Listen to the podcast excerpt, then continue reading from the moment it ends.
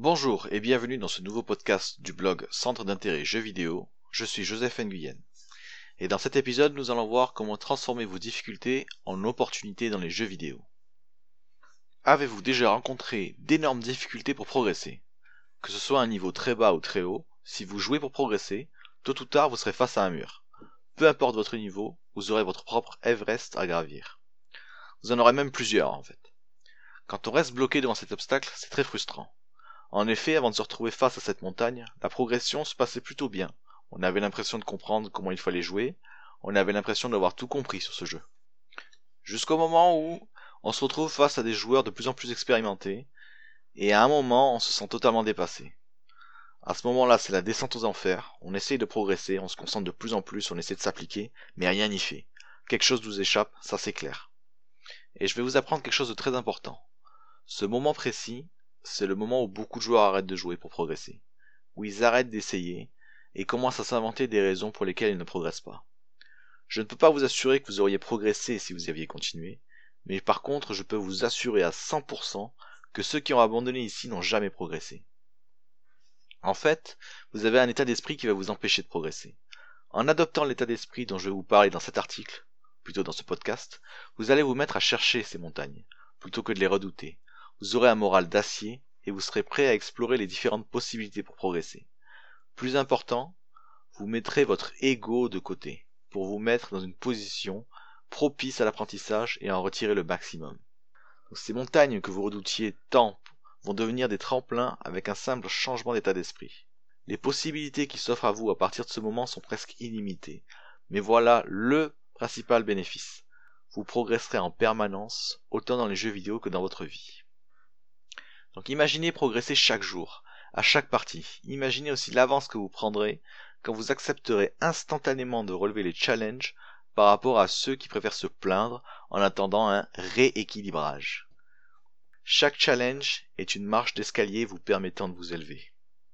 Avoir le bon état d'esprit, la bonne mentalité. Vous entendrez très souvent euh, cela à haut niveau, quelle que soit votre activité, y compris dans les jeux vidéo. Mais en fait, qu'est-ce que cela veut dire concrètement? Avoir la bonne mentalité, avoir le bon état d'esprit. Car clairement, quand on ouvre le dictionnaire pour savoir ce qu'est l'état d'esprit, ou la mentalité, le moins que l'on puisse dire, c'est que c'est vraiment vague. Donc vous me connaissez maintenant sur ce blog, je déteste absolument tout ce qui est vague. Le vague est inutile, on ne passe pas à l'action avec des conseils vagues, des objectifs vagues. De plus, avoir la bonne mentalité est une conséquence, une finalité, pas le point de départ.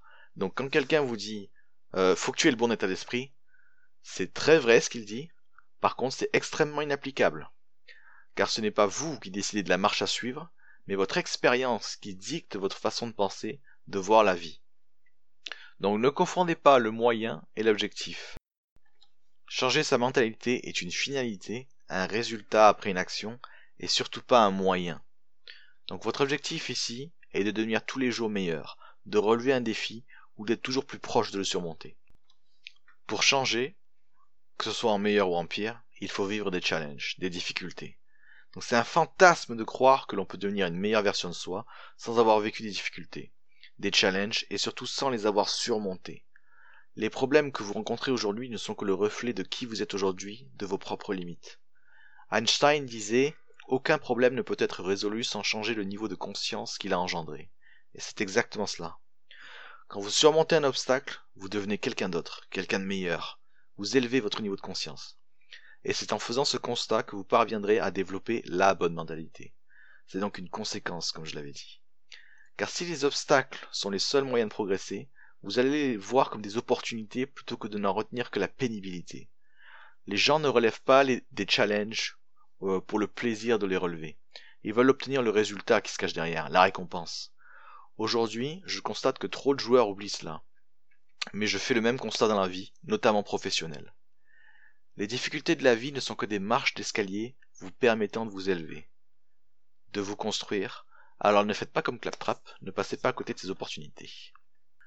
comment approcher les challenges, les obstacles sur votre route?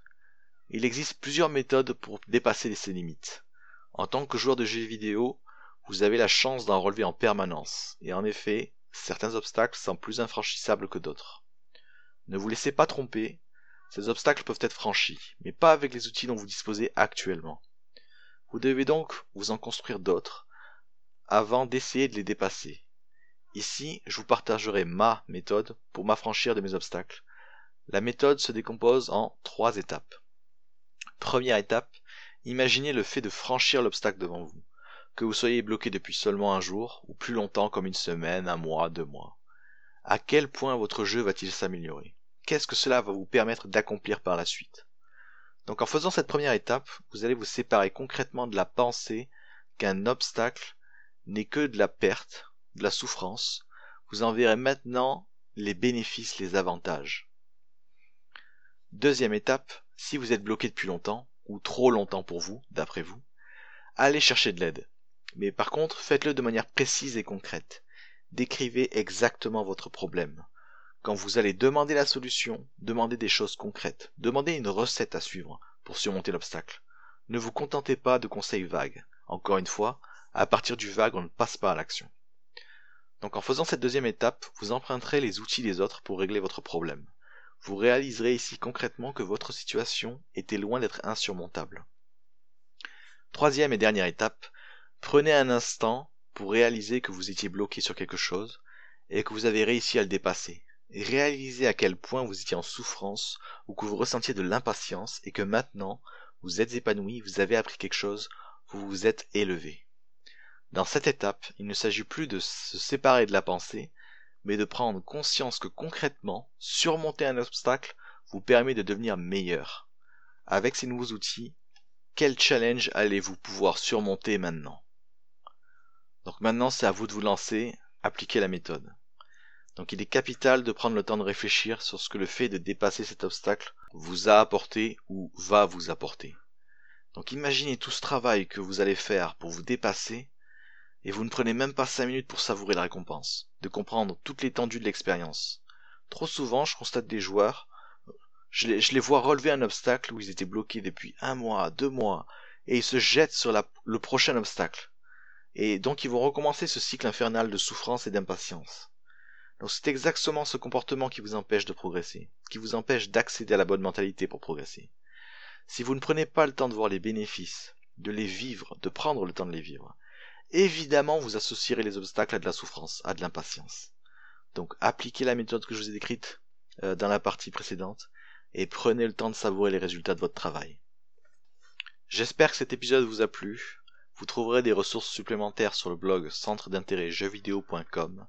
Je suis Joseph Nguyen et n'oubliez pas, nous progressons ensemble.